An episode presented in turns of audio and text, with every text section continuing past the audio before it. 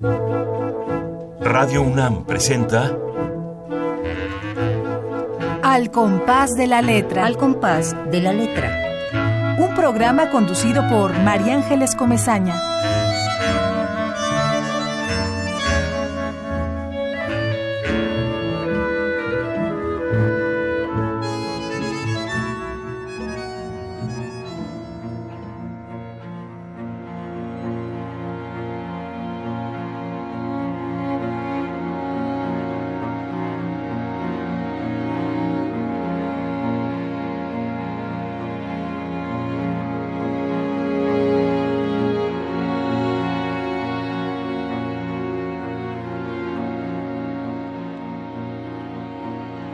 Ballena no es igual a todas las ballenas.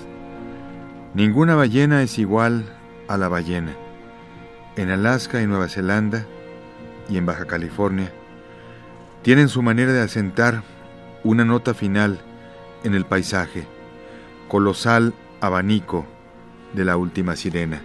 Todos los animales aceptan tocar notas menores ante la llegada del gran dios ballena mamífero y antiguo habitante del elemento tierra, pulmón del mar y geyser nómada, vaca marina y tren acuático, locomotora submarina que muge con su maternidad agradecida y orgullosa.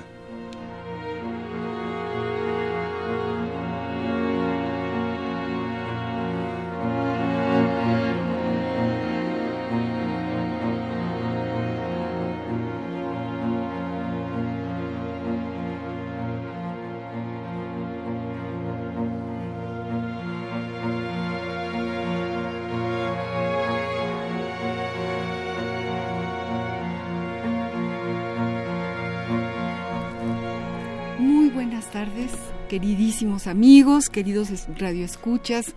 Eh, estamos muy felices, muy emocionados porque acabamos de escuchar un poema de Vicente Quirarte en la voz de nuestro invitado de honor, de lujo, nuestro amigo Vicente Quirarte. Gracias por estar aquí, Vicente. Al contrario, María Ángeles, me encanta verte después de tanto tiempo y de estar aquí en mi querido eh, territorio de Radio UNAM.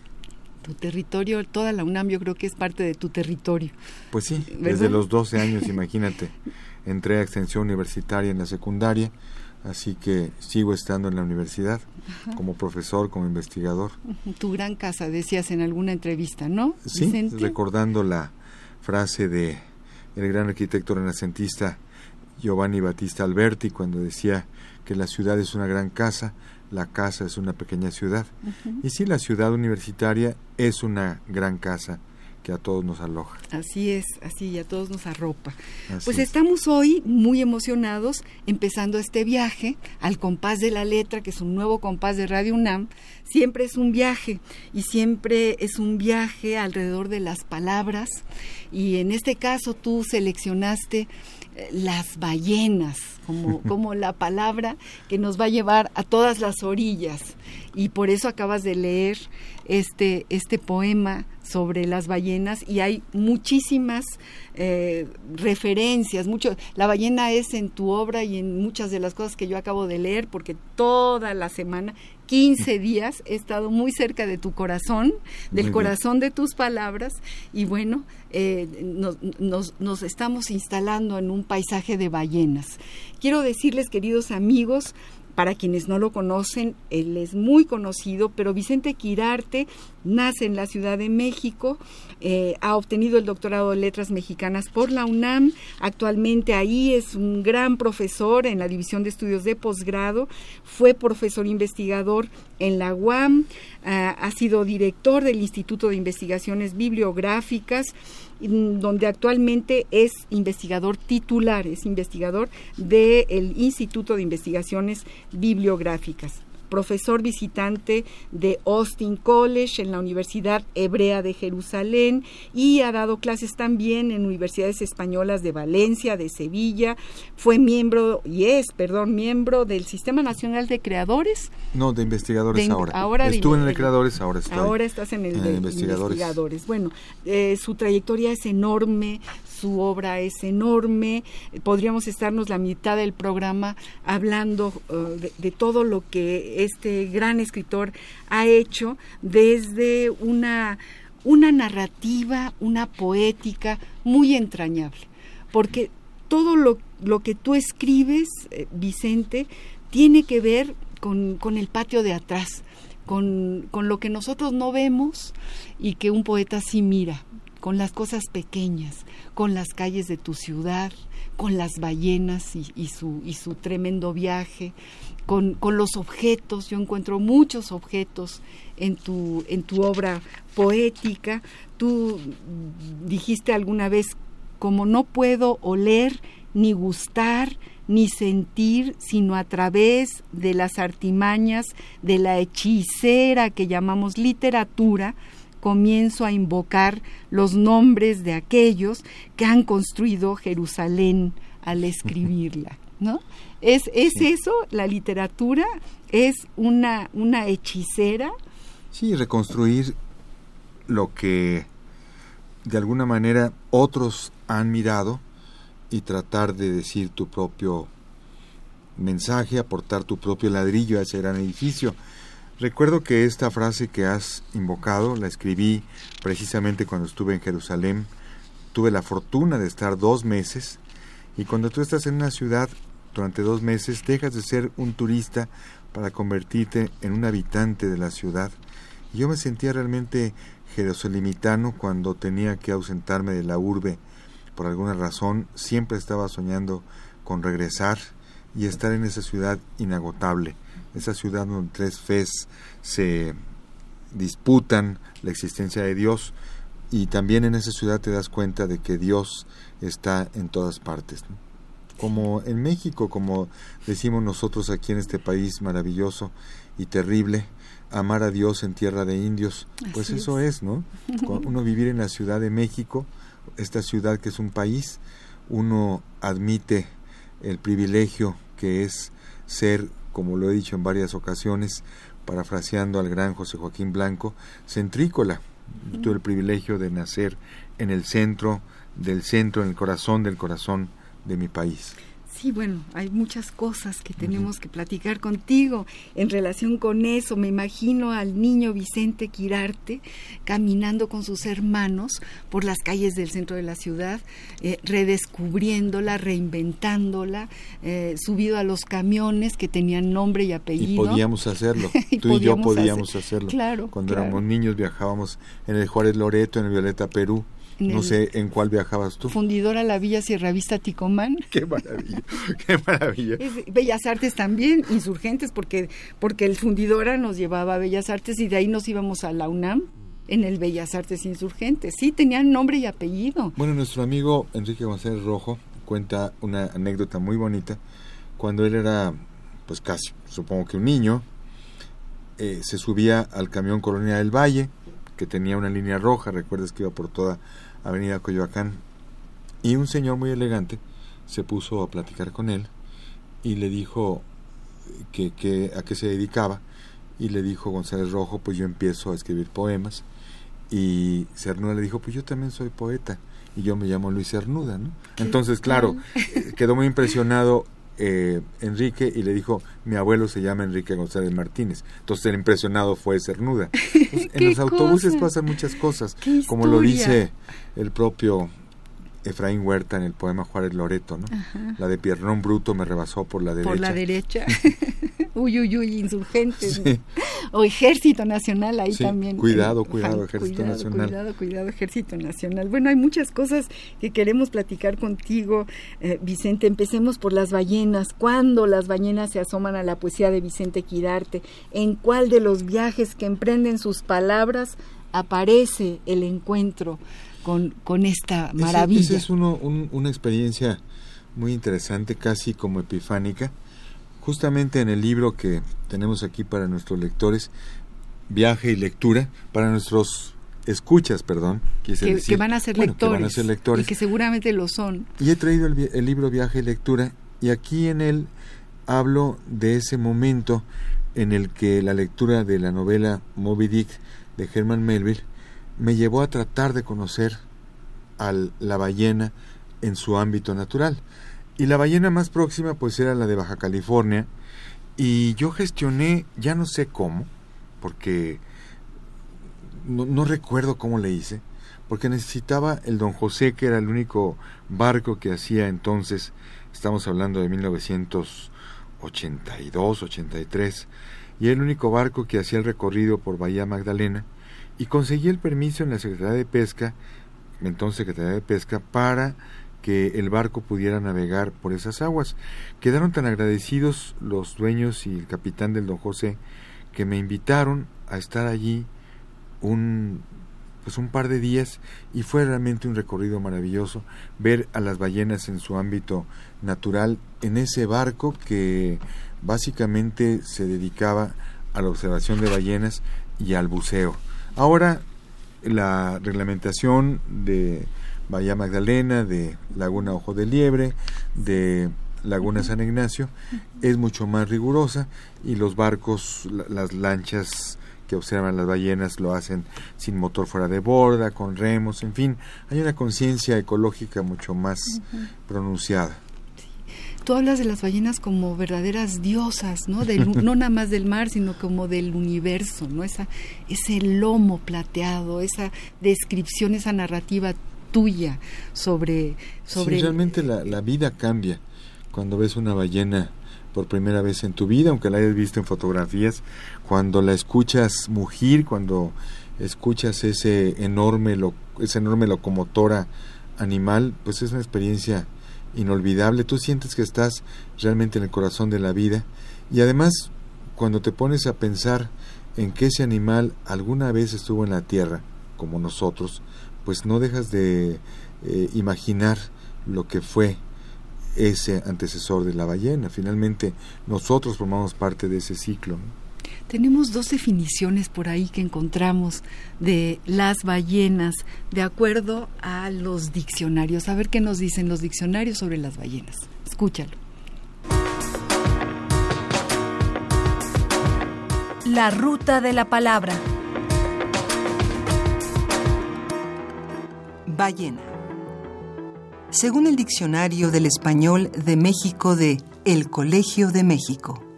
Singular femenino. Mamífero marino de gran tamaño, el mayor de los animales conocidos, capaz de alcanzar 25 metros de longitud y un peso de 150 toneladas. Pertenece al orden de los cetáceos, procrea en los mares polares y emigra de invierno a la mayoría de los océanos se pesca en abundancia para aprovechar, según sus variedades, su carne, que es comestible, su grasa para hacer velas y algunos medicamentos. Con sus barbas, láminas córneas que suplen a los dientes en algunas de sus especies, se hacían las varillas de los corsés y los paraguas. Su ámbar gris se emplea como fijador en perfumería. En aguas mexicanas se encuentran siete especies. La más común de ellas es la Balaenoptera borealis. 2. Según el diccionario de símbolos de Juan Eduardo Cirlot, ballena, mundo, cuerpo, sepulcro, también considerada como símbolo de lo continente y ocultante por esencia. Sin embargo, actualmente el significado simbólico de la ballena parece cobrar una autonomía como equivalente de la mandorla mística, zona que comprende los contrarios de la existencia cósmica, por encontrarse en la intersección de los círculos del cielo y de la tierra.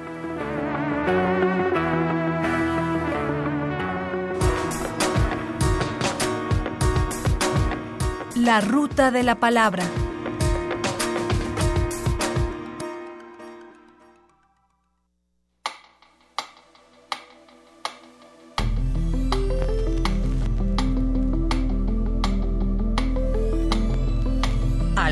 de la letra. Seguimos al compás de la letra. Tenemos como invitado de honor al poeta, al escritor, al crítico, al maestro Vicente Quirarte. Estamos hablando de las ballenas, acabamos de escuchar lo que, lo que salió de dos de los diccionarios interesantes sobre diferentes conceptos, palabras, la diferencia que hay además entre el diccionario del Colegio de México en torno a las ballenas y el de Cirlot, el diccionario de los símbolos, ¿no? Que nos lleva a, como a otra dimensión. Y sin embargo, la realidad, en el caso de la ballena, es superior a todas las ficciones. Tú te pones a pensar en lo que es concretamente la ballena y es un animal tan total, tan absoluto, tan eh, categórico, que la definición inmediata te hace pensar muchísimas cosas. Claro. No tienes que pensar, claro, los símbolos, si te pones a ver los mapas de la antigüedad, las ballenas aparecían como grandes monstruos o grandes serpientes, porque así lo ves precisamente en el, mar, asoman solamente el lomo, en Baja California son sumamente amigables, los bebés se te acercan, puedes verle, incluso tocarlas, son, son totalmente dóciles, eh, incluso por eso en los mapas de lengua inglesa la laguna Ojo de Liebre se llama Scamon Lagoon en honor al capitán que se encargó de matarla y acabar casi con todas ellas. Sin embargo, en descargo del capitán Scamon hay que decir que hizo uno de los grandes libros sobre los mamíferos marinos en el siglo XIX. Bueno, menos mal. Menos pues sí, para curar sus pecados. no sé si perdonarlo, ¿no? Pero si tú lo perdonas, lo perdonamos desde Porque aquí. si tú te pones a pensar en nuestra mexicana tradición, también hay un gran cuento de el gran Heraclio Cepeda que se llama Los trabajos de la ballena, de es. este pueblo que vive de la captura de esta ballena y que tiene que cambiarse pues cuando el hedor y el tiempo eh, hacen que el cadáver se vaya descomponiendo. Así ¿no? es. Sí, sí, sí, sí, claro. y también hay sí. un poema de Antonio Cisneros que habla sobre la Sobre la ballena, ballena. cómo los pueblos primitivos utilizaban a la ballena y en todos sus recursos, pueblos que vivían en situaciones extremas como los esquimales, usaban el marfil, usaban la piel, usaban la carne y ahí se justificaba la cacería. ¿no? Bueno, como siempre se, Como se siempre justifica la cacería cuando es para la subsistencia de la especie. ¿no? Sí, decía Antonio del Toro, es que lo más horrible de la, de la vida es que tenemos que comer. Pues sí, sí, exactamente. Esa es una tragedia brutal y absolutamente. Es lo que nos distingue de los dioses, pero Pues sí, pero ni modo, tenemos que comer. Aunque bueno, por ahí ya está habiendo una serie de, de, de distintas formas de nutrirse que creo que no van a, no, no, van a sucumbir, pero en fin, eh, tenemos es. que comer, no nos queda más remedio. Vicente Quirarte, acabas de hablar de, de las ballenas como monstruos y unas de las, de las líneas de tu narrativa tiene que ver con vampiros, con monstruos y tiene que ver con algo precioso, ¿no? Porque realmente si uno va leyendo la trayectoria de, de Vicente, uno, vuelvo a decir, se lo imagina muy pequeño, caminando con sus hermanos y descubriendo los fantasmas del centro de la Ciudad de México, la llorona, las cadenas y bueno, los vampiros, y de ahí surge una, una, una necesidad tuya para escribir sobre estos monstruos, estos personajes. sí, cuando éramos niños, mis hermanos y yo, íbamos al cine máximo, a la matiné, a ver tres películas en blanco y negro de monstruos. Entonces era maravilloso ver las películas de la compañía Universal y nutrirnos de todos esos monstruos imaginarios. Después pasar por la antigua escuela de medicina, el antiguo edificio de la Santa Inquisición en Santo Domingo, escuchar las cadenas de los condenados y vivíamos en una casa que tiene restos del convento de San Lorenzo, de tal manera que también allí yo no sé si imaginábamos o veíamos fantasmas, pero por supuesto era un ambiente aterrador y maravilloso, ¿no?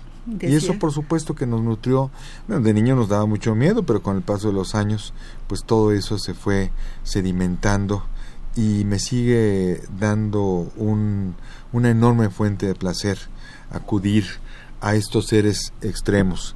Recuerdo que en alguna ocasión mi gran amiga Dory Ashton, que nos dejó este año, la gran crítica de arte, me presentó a Leonard Wolf, el gran editor de, de Drácula. Entonces yo le dije que para mí iba a ser un encuentro extraordinario. Y cuando llegó, me acuerdo que de inmediato comenzamos a conversar con gran entusiasmo y al final Dory Ashton nos dijo, me sorprende que hayan dedicado cuatro horas a hablar de algo que no existe. bueno, como dice Jorge Barbengoitia, sabemos más de los vampiros que de los otomíes. Tú le preguntas a cualquier niño y cualquier niño te dice lo que cómo se mata un vampiro. a un vampiro. Pero no sabe lo que es un otomí. o un nahual, ¿no? Eso sí ya no lo saben, ¿no? No, y el nahual que está próximo a nosotros. Claro, Imagínate, es el menos mi querida y admirada eh, amiga y, y colega de la academia, Concepción Compani Compani, se indigna con justa razón cuando en el diccionario nahual aparece como sinónimo de mascota, Mm. cuando nahual en nuestra mitología tiene una eh, Una acepción significado distinta. y un muy profundo, muy complejo. El nahual es tu doble, el nahual Es el que te aparece cuando naces. es la Y entidad, entonces eres sí. tú. ¿No? exactamente, sí. Y además hay distintos nahuales de acuerdo a las distintas etnias, Sí. pero todos tienen que ver con, con esta eh, este espejo, ¿no? El nahual es tu espejo. Exactamente, sí, es una es mucho más complejo que una mascota. Recuerdo que había algunos médicos que se iban a hacer trabajo rural y decían que la única manera de poder curar era entendiendo el nahual y, y diciéndolo, no sé, vamos a curar primero al nahual y luego la enfermedad, porque si no, no había manera. y eso funcionaba. claro. y eso así funcionaba. Sí, porque el doble, pues recuerda en la tradición occidental, cuando tú matas a tu doble, mueres tú. Ahí está el caso de Dorian Gray, Exacto. ahí está el caso de William Wilson de Edgar Allan Poe, el Orla de Maupassant, en fin. Así, bueno, un montón de... Vamos, creo que a música. Por allá nos están diciendo que tenemos un espacio musical. A ver qué, qué tenemos preparado.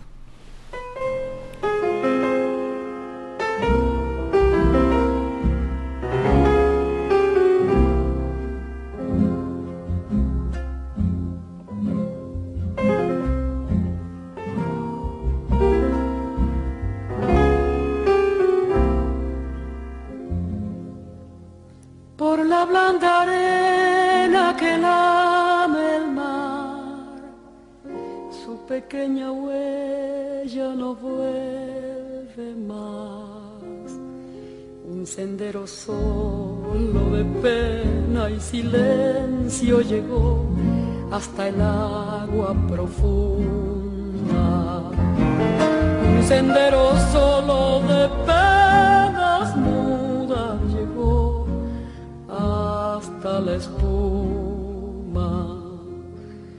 Sabe Dios que angustia te acompañó, que dolores viejos cayó tu voz para recostarte arrullada en el canto de las caracolas marinas.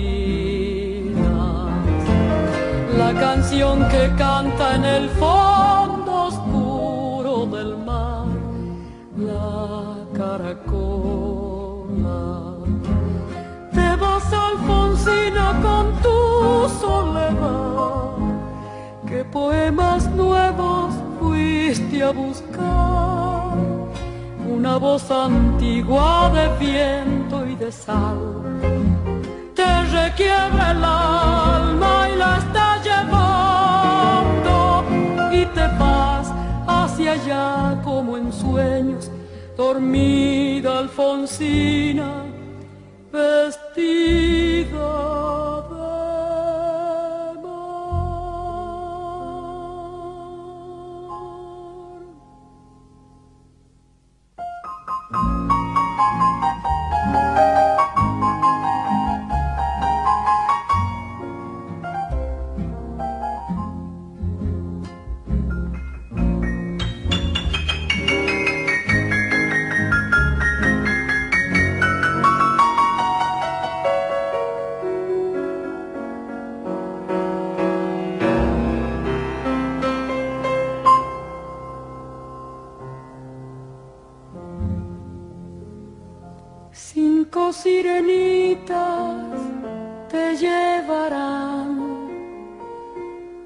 caminos de algas y de coral y fosforescentes caballos marinos harán una ronda a tu lado y los habitantes del agua van a jugar pronto a tu lado. Bájame la lámpara un poco más, déjame que duerma nodriza en paz. Y si llama a él, no le digas que estoy, dile que Alfonsina no vuelve. Y si llama a él, no le digas nunca que estoy, di Alfonsina, con tu soledad. ¿Qué poemas nuevos fuiste a buscar? Una voz antigua de viento y de sal te requiebra el alma y la está llevando y te vas hacia allá como en sueños, dormida Alfonsina, vestida de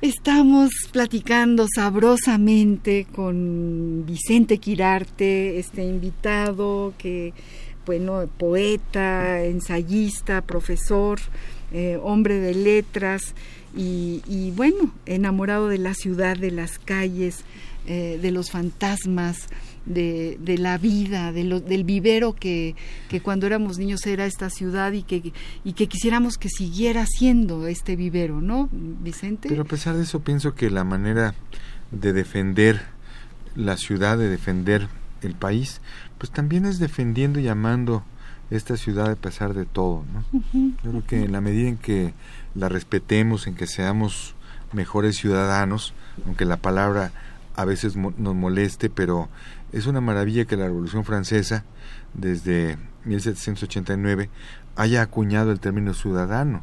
Ser un ciudadano es algo importantísimo, es un honor mayúsculo y eso es algo que a veces olvidamos y que es la única forma de salvar la ciudad ser la ciudad nosotros mismos, Exacto. habitarnos. ¿no? -huh. Estoy totalmente de acuerdo. Ahora que, que la contingencia está uh, eh, eh, hasta arriba, que es terrible y que, y que, tenemos que guardarnos casi en nuestras casas para no respirar el aire, eh, nos damos cuenta de que somos los pulmones de la ciudad también y tenemos por fuerza que protegerla y que cuidarla. Tienes toda la razón. Precisamente en este libro que me publicó mi universidad, cuando en 1900, en 2014, perdón, lleva por título Fundada en el Tiempo, aires de varios instrumentos por la Ciudad de México y se titula así porque incluye poemas, crónicas, cuentos, ensayos, cuyo común denominador es la Ciudad de México. Y hay uno de los poemas que habla precisamente sobre esta pasión perpetua por la ciudad y esta esperanza que todavía tenemos por ella. El poema lleva por título Plaza Mayor. En la terraza del viejo Hotel Majestic celebramos los oficios del viento. Montañas y nubes incendiadas al fondo de la calle nos devuelven imágenes perdidas y el sol vuelve a poner seres y cosas en su sitio. Un grupo de palomas se desprende del sagrario barroco y firma en el aire su victoria.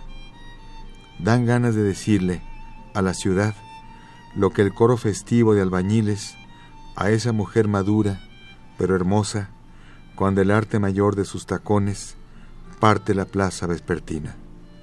Todavía, señora. Ay, qué bonito.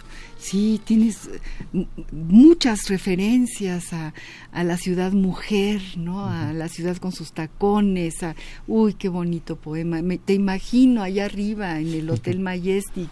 Y, eh, Mirando esos días milagrosos en los que de pronto a pesar de las contingencias, a pesar del aire sucio. De pronto aparece el cielo. Y de pronto tú puedes ver los volcanes, Así es, Esos volcanes que José Emilio Pacheco en este poema dice, allí están los volcanes, hace tanto que no los mirábamos, pero todavía en el año alcanzas a tener esas epifanías, esas contemplaciones, y es cuando, eh, por eso recordé lo que los albañiles le dicen a una señora hermosa cuando pasa, todavía señora, ¿no? y la ciudad también eh, pienso que le quedan muchos años por vivir. Insisto, si nosotros como ciudadanos la protegemos, la defendemos y la exaltamos. Por ahí hablas de las jacarandas, que ese es otro milagro. Sí, sí, sí. Habría que hacerles un homenaje a las jacarandas. Bueno, Tita Valencia ya hizo un Ay, qué bueno que recordaste a Tita Valencia, porque ella escribió el, el, libro El Trobar de las Jacarandas Cruz, precisamente me hizo favor, el honor de que lo publicáramos en el Ala del Tigre en la UNAM y es un libro hermosísimo. Es hermosísimo, además fue, es un libro de una caminante, ella caminó por las calles, vio las jacarandas, fue así como un, tú que eres un paseante de la ciudad, que por ahí también lo, lo dice mucha gente y lo dices tú, ella también se puso a caminar y, y, se encontró con las jacarandas y le hizo un poema a cada una de las jacarandas de las calles eh, por donde ella iba, ¿no? Y me, parece que, que son un milagro. Sí, las, las jacarandas son de estos de estas floraciones que nos hacen recuperar la esperanza en la ciudad, precisamente aquí en el libro que antes cité, Fundada en el Tiempo, que es una expresión de Rubén Bonifaz, hay un poema en prosa que se llama En el imperio de la jacaranda. Como si por la mañana alguien las hubiera pintado con pincel y pintura evanescentes, como si una cuadrilla de artistas ignorados las hubiera colocado entre los brazos de, torcidos, hermanas sucesoras de las ballenas y las mariposas, previamente de acuerdo para su brevísima actuación anual, estallan en forma imprevista por todos los rincones de la urbe. Llegan con el mes de marzo. Su llamarada suave, persistente, prospera despacio en la mañana. Avanzadas de la primavera, son como amantes orgullosas que otorgan una nueva oportunidad, breves, fugaces, pasajeras. Su imperio dura lo que duran las pasiones, pero durante su floración viven y nos hacen vivir la eternidad de una adolescente que aún no sabe pintarse y atreve sombras tenues que legitimen su primera salida. Susceptibles a los reclamos del viento, a la menor provocación se van con él. Tapizan entonces calles con sus pétalos de color indefinido. Nunca como en ellos son verdad las frases entre azul y buenas noches y los ojos de jacaranda en flor. Florecen contra todo, contra el aire contaminado y el torturador, contra la mentira y la promesa. Florecen para todos, para el envenenador y la monja que vende rompope de puerta en puerta, para los Boy Scouts que plantan su tiempo sagrado en la mañana, para el borracho cuyo cuerpo ha dicho basta, para la embarazada y el bolero, para las multitudes que en domingo salen, plenas y nimbadas, de templos, museos y estadios de fútbol. Para descifrar su mensaje, basta escucharlas con los ojos abrir quince sentidos cardinales y llenarlas de halagos, que sepan que nos nutren, que son tan necesarias como estar enamorado, que sin ellas marzo tendría que decirse de otro modo. Ay, qué maravilla de, de texto sobre las jacarandas, qué maravilla, Vicente. Efectivamente, son ese milagro y además tú ahí haces un recorrido por, por, eh, por la vida de la ciudad por, y, y, eres tan generoso que a todo mundo le repartes una jacaranda. Y sí, efectivamente. Bueno, las, generosas son las jacarandas que nos regalan, que a pesar de todos nuestros pecados, a pesar de toda nuestra maldad, regresan. Regresan, regresan, es un milagro, de pronto ahí están, de, una, un amanecer, además eh, yo creo que todas juntas estallan. estallan, estallan y va uno por estos segundos y pisos y, y, cosas tremendas que, que, se han hecho de, de, muchísimo cemento en esta ciudad y pronto ahí está un poema que es La jacaranda mirándote, ¿no? Fuerte, lúcida, Y por eso, por eso digo que son hermanos sucesores de las ballenas, porque cuando las ballenas se van de Baja California y regresan a los mares de Alaska, es precisamente a fines de marzo, que es cuando las jacarandas comienzan, a, florecer. Claro que las jacarandas florecen desde febrero a veces, algunas de ellas, y es precisamente, e, es, como los ciclos, las ballenas se van y llegan las jacarandas. Sí, qué bonito, qué, suerte, es que cuánta esperanza eh, nos das con esas palabras, es como, como la flor de la esperanza.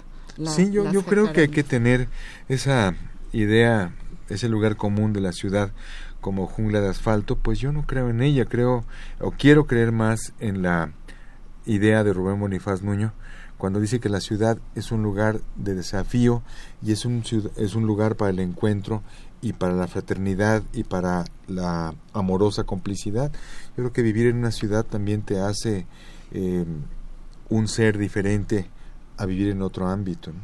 Por supuesto, y, y, además eh, te, da, te da muchas herramientas, tienes que patear la ciudad, tienes que caminarla, ¿no? Y tienes que ser capaz de ver eh, en su fealdad eh, las maravillas, ¿no? Eh, es, es, verdaderamente siempre un descubrimiento la Ciudad de México. Yo también soy una adoradora de la ciudad y, y bueno, Efraín Huerta y todos los poetas que te anteceden, nuestro amantes, gran Efraín, nuestro gran Efraín y Bonifaz, ¿no? Que luego vamos a hablar de tus padrinos, de Bonifaz que casi te, no nada más te apadrinó, sino te adoptó como, como hijo. Nos tienes que contar, pues, eh, cuéntanos de Bonifaz. Pues yo nunca puedo decir que me ha adoptado como hijo porque siempre ejerció sobre mí una autoridad de hermano mayor. Nunca, hay una coincidencia muy bonita, María Ángeles. Eh, Rubén Bonifaz nació el mismo día y la misma, el mismo año que mi padre. Fíjate. Entonces, cuando murió mi padre, eh, Rubén Bonifaz me dio trabajo, pero no éramos amigos entonces. Me, hizo, me dio trabajo gracias a otro gran amigo, hermano, eh, que es Diego Valadez, pero no, no, no, no éramos amigos, entonces hicimos amigos más adelante, pero nunca ejerció sobre mí una autoridad de padre, siempre fue de hermano, siempre se burló de mí, lo cual le agradezco toda la vida. Estar con él una hora equivalía a estar un año en una universidad y en esa hora me destrozaba mis poemas. tengo allí originales de mis libros donde al lado dice la expresión ja, ja, ja. y, por qué dice todo esto? Entonces él me explicaba punto por punto por qué decía ja, ja, ja. No me digas, eso hacía, qué cosa. Entonces era, era, era un aprendizaje maravilloso. Y, él mismo me, me, hablaba cuando le llevaba sus sonetos a Carlos Pellicer. Carlos Pellicer decía, bueno, ese soneto está bien, pero tiene demasiados participios, encabalgue más, eh, no reitere tantas cosas.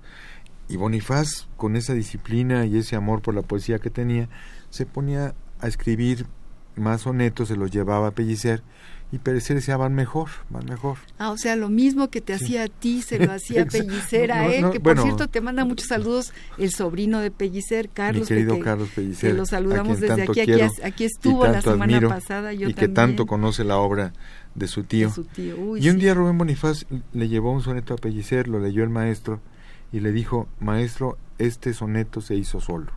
Y la poesía debe ser así, tú lo sabes, querida María Ángeles. Como poeta, el que eres el poema que realmente se salva es el que se hace solo. ¿no? Exactamente. Hay una fuerza extraña que nos impulsa a mm. escribir.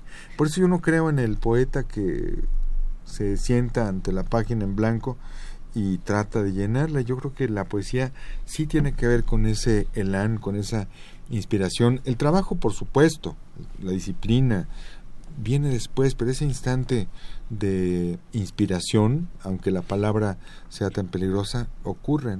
Ocurre, es una pulsión, es algo que viene quién sabe de dónde y que de pronto vuelve redondo lo que tú quieres decir y da en el blanco al que tú quieres llegar. Si tú me permites leer un poema que siempre leo y que quiero leer para claro que mi esposa Patricia Compeán y la saludamos, le mandamos un gran abrazo a Patricia mi amor, aquí con todo estamos, cariño. Aquí estamos muy contentos y estás tú con nosotros. Y este poema lo escribí en Nueva Zelanda cuando pues la, estaba del otro lado del mundo, la diferencia de horario era terrible, nunca me podía comunicar con ella. Y logré comunicarme con ella a través de la poesía. Y precisamente nació entonces este poema que se llama Habla el centinela. Fortificada, luciente y generosa de haberse entregado a la mañana, rendida a los azares de las horas, pequeña ciudad, al fin descansas. Duermen tus músculos de seda y debajo respiran sus andamios, ese mapa invisible que nunca se cansa de cantarte. No termina el trabajo de tu sangre, te penetra y te lava y en incesante juego te mantiene. En la limpia terraza de tu axila se aroman con nueva fuerza tus rincones. Los paisajes bebidos por tus ojos viajan por otro espacio más abierto y tus monstruos alquilan mariposas. Las caricias pendientes de tu boca, guerreras insaciables, también se entregan al cansancio. Sueñan la nueva hora de los pendones y el estruendo, la gloria del combate. Y falanges, cabellos, humores que en ti misma se consagran, recuperan su sitio y sus trabajos. Llueve como si Dios no tuviera otra cosa que hacer en el planeta. Del otro lado del mundo, un solo centinela te custodia. No hay trabajo más alto que esperarte. Ay, qué poema de amor, Dios mío, qué cosa tan, tan bella. Y volvemos a la idea de la, la ciudad. Yo creo que la ciudad es efectivamente esa mujer que nos nutre, que nos salva, y la mujer también es una pequeña ciudad. Ah, no, totalmente. Monstruos que alquilan mariposas. ¿no? Son como los dos extremos. Uy, qué belleza de poema. Gracias, Vicente Quirarte, nuestro poeta, nuestro invitado de honor que tenemos esta noche aquí en Al Compás de la Letra. Tenemos una sección eh, que a lo mejor te gusta, Vicente, que tiene que ver con las cartas. Mm. Se llama epistolario. Y hemos seleccionado una carta eh, que seguramente tú vas a conocer muy bien y te voy a decir de, de, quién es, de Manuel José Otón mm. a su adorada Esther. Entonces vamos pues a escuchar esta pequeña carta y platiquemos. Me gustan mucho las cartas. Platiquemos un poco eh, de esto, ¿no? Esperamos el cartero, todavía lo esperamos. Yo, yo había puesto así, todavía esperamos al cartero, coleccionamos timbres, vamos al correo caminando, abrimos el sobre y lo empapamos de lágrimas. Luego mm. me dices. Muy bonitas preguntas. Epistolario Domicilio conocido. Dos cartas de Manuel José Otón a su adorada Esther. San Luis Potosí, mayo 1877. Esther adorada, ya que es imposible poder decir a usted lo que sufro y lo que siento verbalmente como yo quisiera, se lo diré a usted en esta la amo a usted con todo mi corazón. No puedo decir más. Si acaso valen algo mis sufrimientos, si vale algo mi amor, piedad por compasión. Piedad por compasión. Ámeme usted, ámeme usted, ámeme usted. Manuel.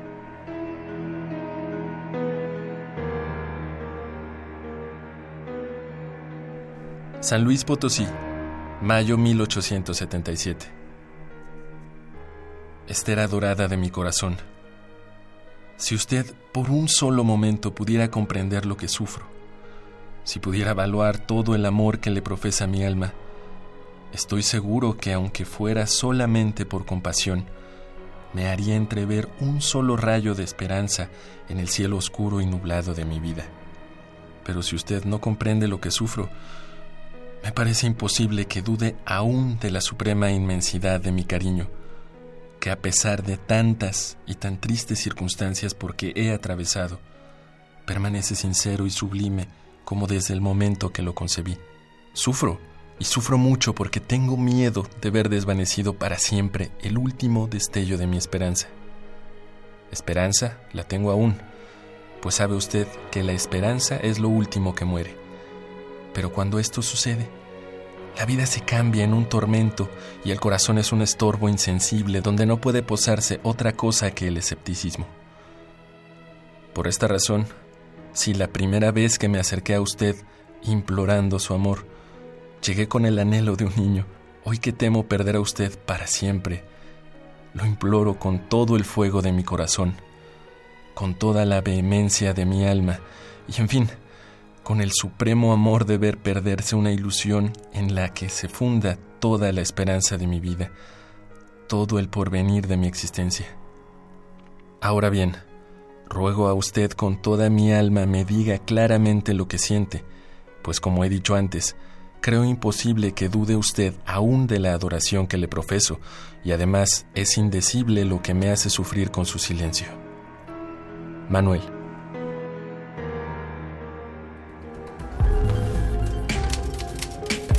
Epistolario. Domicilio conocido. Domicilio conocido. Cuéntanos, Vicente Quirarte. No, me quedé pensando mucho en las cartas porque son un género que me gusta de manera particular. Hace unos años, Jaime Labastida nos invitó en siglo XXI a publicar a Marinela Barrios y a mí la edición anotada del epistolario de Gilberto Ah, Owen ah, a Gilberto Clementina Owen. Otero. Ajá. Y le pusimos un título, el título del comienzo de una de las cartas, que es Me muero de sin usted. Ay, no me bonito. muero sin usted, sino me muero de, de sin usted. Bueno, eso O es sea, fantástico. sin usted es una enfermedad, sin usted es una ausencia que mata al amante. Y por supuesto que los epistolarios de los enamorados son maravillosos. Decía Pessoa que las cartas de amor deben ser ridículas. Yo no creo que deben ser ridículas, porque cuando son de amor, decía Pessoa, tienen que ser ridículas. Pero yo creo que más que nada en un gran escritor siempre las grandes las cartas de amor son textos donde el corazón se desnuda completamente y no pueden salir mal, ¿no? A menos que las cartas estén calculadas. Es muy interesante que las cartas de Owen son cartas demasiado intelectuales. Y sin embargo las guardó la destinataria Clementina Otero y con el paso de los años pues las leemos de otra forma. Y tan solo cuando tú recibes un mensaje que dice me muero de sin usted, bueno, eso es maravilloso. ya es te para- puedes morir. es para toda la si vida. alguien ¿no? te dice me muero de sin usted, tú ya te puedes morir tranquilo. Si alguien se pone me muero sin usted, pues ni caso no le pasa haces. ¿no? nada, pero me muero de sin usted, digo, Sí. esas palabras mayores. Sí, Como cuando García Lorca utiliza la palabra corazón, que es también una palabra tan peligrosa, y dice, por tu amor me duele el traje, el corazón y el sombrero. Así bueno, es. está salvando es. la palabra corazón. ¿no? Total y absolutamente. No, y además es una especie de intimidad con las palabras, ¿no? y, y- y que verdaderamente eh, le va a llegar a... a- eh, no importa el estilo, no está premeditada, la carta, la carta sale del corazón, ¿no? Sale sale realmente eh, sin, sin, sin florituras, a pesar de que tiene las florituras, pero sí hay una intimidad distinta en una carta. ¿Tienes ahí una carta? Sí, porque precisamente en la novela, en mi novela titulada La isla tiene forma de ballena, bueno, que es la única novela que he escrito, Sí. es una novela que apareció en Seix Barral el año 2015 y es una novela sobre los mexicanos que estuvieron en Nueva York entre los años de 1864 y 1867. Allí establecen el Club Liberal Mexicano para luchar contra el imperio Maximiliano y la introducción francesa desde el exilio. El más célebre de los exiliados mexicanos era una mujer, Margarita Maza de Juárez. Y utilicé a lo largo de la novela un epistolario apócrifo de Margarita, entonces quiero leer una de las cartas que aparecen en el libro, o un fragmento de la misma. Mi estimado Juárez, porque así firmaba ella sus cartas. No le decía mi querido Benito, adorado esposo, sino mi estimado Juárez. Nueva York, 14 de octubre de 1864, mi estimado Juárez. Acaba de llegarnos el número de las revistas históricas donde Iglesias habla sobre tu celebración de la independencia en medio del desierto. No sabes lo ancha que me siento. Me atrevo a escribirte este adjetivo para que sepas lo doblemente grande que hoy y está tu Margarita. No me importa estar gorda. Mi orgullo es superior al pendiente que me da saberte errante por un desierto que no conoces. Ya sé que nada espanta al niño zapoteca que hizo el camino solo y a pie desde Guelatao a Oaxaca, pero nunca voy a dejar de preocuparme por mi veno. Ocúpate en lugar de preocuparte, me dices, y eso hago, cada día y cada momento, en esta ciudad donde aguantamos, pero en la que no me he de morir, te lo aseguro. Nuestra forma de celebrar la independencia fue tan sencilla como la tuya, pero me parece tan significativa. Fuimos a comprar pan en la avenida Broadway, en una tienda de judíos, donde Juana Arco nos ha marchantado. El joven que nos atendía nos escuchó hablar y en su difícil español nos preguntó si éramos mexicanas. Cuando le contestamos que sí, redobló sus atenciones y nos enseñó un periódico donde se hablaba de la resistencia de México frente a la intervención francesa. Agregó, con el puño levantado, que debía ser un orgullo tener la misma nacionalidad que el gran patriota Juárez. Nos preguntó si lo conocíamos y le dijimos que sí, pero sin más explicaciones Dijimos gracias, dimos media vuelta y huimos de ese homenaje que nos dio tanto gusto como susto. Soy la esposa del presidente de México, pero aquí soy una mexicana más, una mexicana en el exilio. Recibe mi abrazo y el de tus hijos que nunca te olvidan, Margarita. ¿Qué tal? ¿Tú escribiste ese, esa carta apócrifa? Sí, escribí todo el epistolario que recorre la novela y recuerdo que en alguna ocasión, en un pues en una mesa redonda o en un ciclo de conferencia, no recuerdo qué era, alguien me preguntó, ¿dónde encontró usted esa carta de Margarita? Entonces me, pareció maravilloso. En mi corazón, porque en quería, mi cabeza, quería decir mi que, memoria. bueno, la encontré en mi cabeza y en mi corazón, pero acudí al estilo de Margarita, traté de ver sus cartas que se encuentran en el epistolario a Juárez y traté de imitar su estilo, de meterme en su piel este transvestismo maravilloso que te da la literatura. Que te da, sí, sí, sí, es, esta libertad fantástica. Antes de que se termine el programa, porque ya se está terminando, yo quiero decirles a todos nuestros radioescuchas que tenemos nueve libros que ha traído el poeta Vicente Quirarte, que es Viaje y Lectura. No, no saben qué libro, además es un libro arte objeto, que tiene una caja, que es una belleza. Sí, que las ilustraciones de, Rocío Solís Sí, que habla del principito y que se pone eh, en, la piel de muchos personajes y de muchos cuentos y de, y de, y de muchas narrativas y vale muchísimo la pena leerlo. Bueno, pues a todos aquellos que llamen al 52 23 54 12 55 20, perdón, 55 23 eh, 5412 5523 7682. Llamen y, y mañana a primera hora pueden venir por este regalazo. Muchas gracias, Vicente, que encima de que vienes y nos hablas de tu, de tu oficio, de tu sensibilidad, de tu literatura. Hay muchas cosas en el tintero. Yo quería, bueno, decirles a todos los que nos están escuchando, Vicente Quirarte es académico de la lengua, ocupó el, la silla, el asiento del gran poeta Pellicer, hizo un extraordinario texto de entrada a la academia en donde habló de todos los contemporáneos y eh, y bueno, realmente hay tantas cosas de las que tenemos que hablar. Yo también quería hablar del dolor del poeta, de lo que duele escribir. Decía Hugo Gutiérrez Vega sobre Vicente, demuestra que la poesía es un género literario que brota de las entrañas y circula por los más recónditos parajes del misterio humano, nuestro querido Hugo Gutiérrez Vega. Eso decía de ti.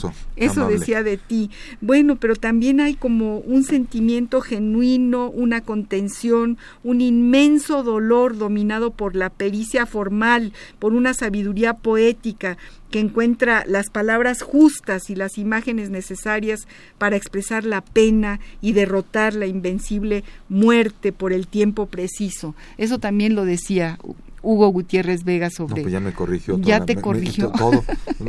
Sí, y me acuerdo que, que Efraín decía que le preguntaban, pero ¿por qué tan triste? Entonces decía, porque me duele, porque estoy muy triste, porque me duele escribir. Escribir duele, escribir así. Yo creo, a mí me gusta más lo que decía Eugenio Florit. Yo soy alegre escribiendo cosas tristes. Ah, claro.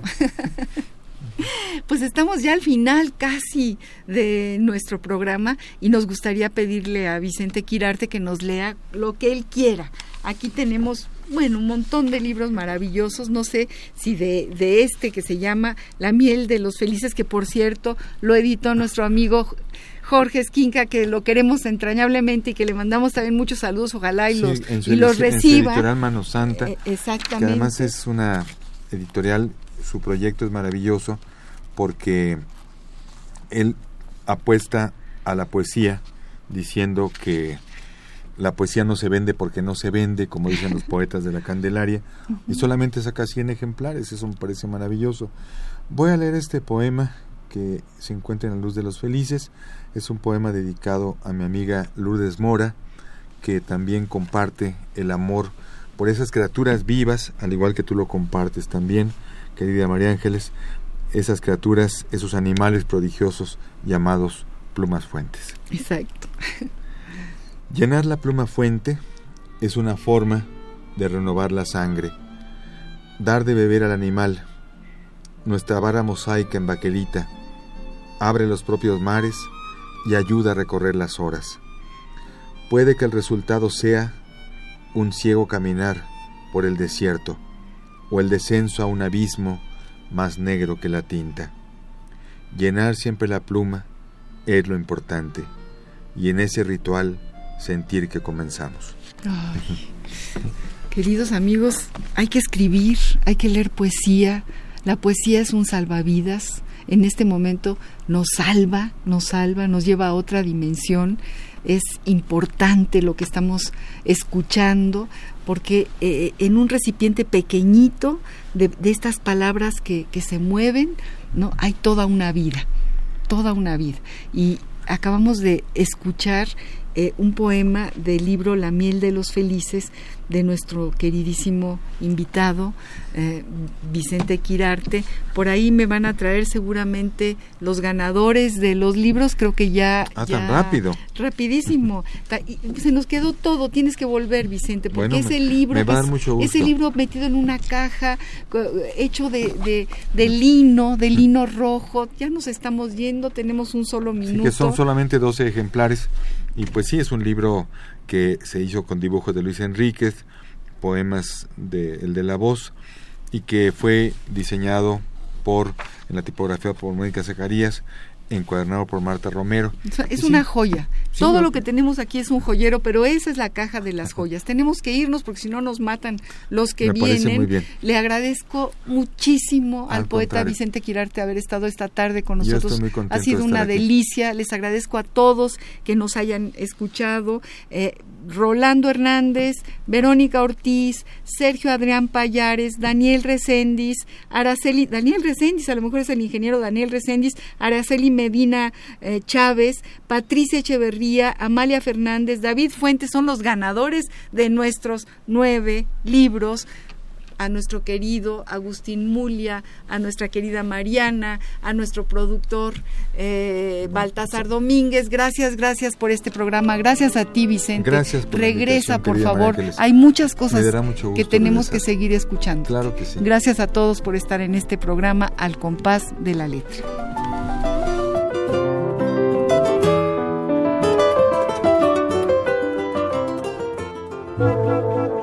Radio UNAM presentó Al compás de la letra. Al compás de la letra. Un programa conducido por María Ángeles Comezaña.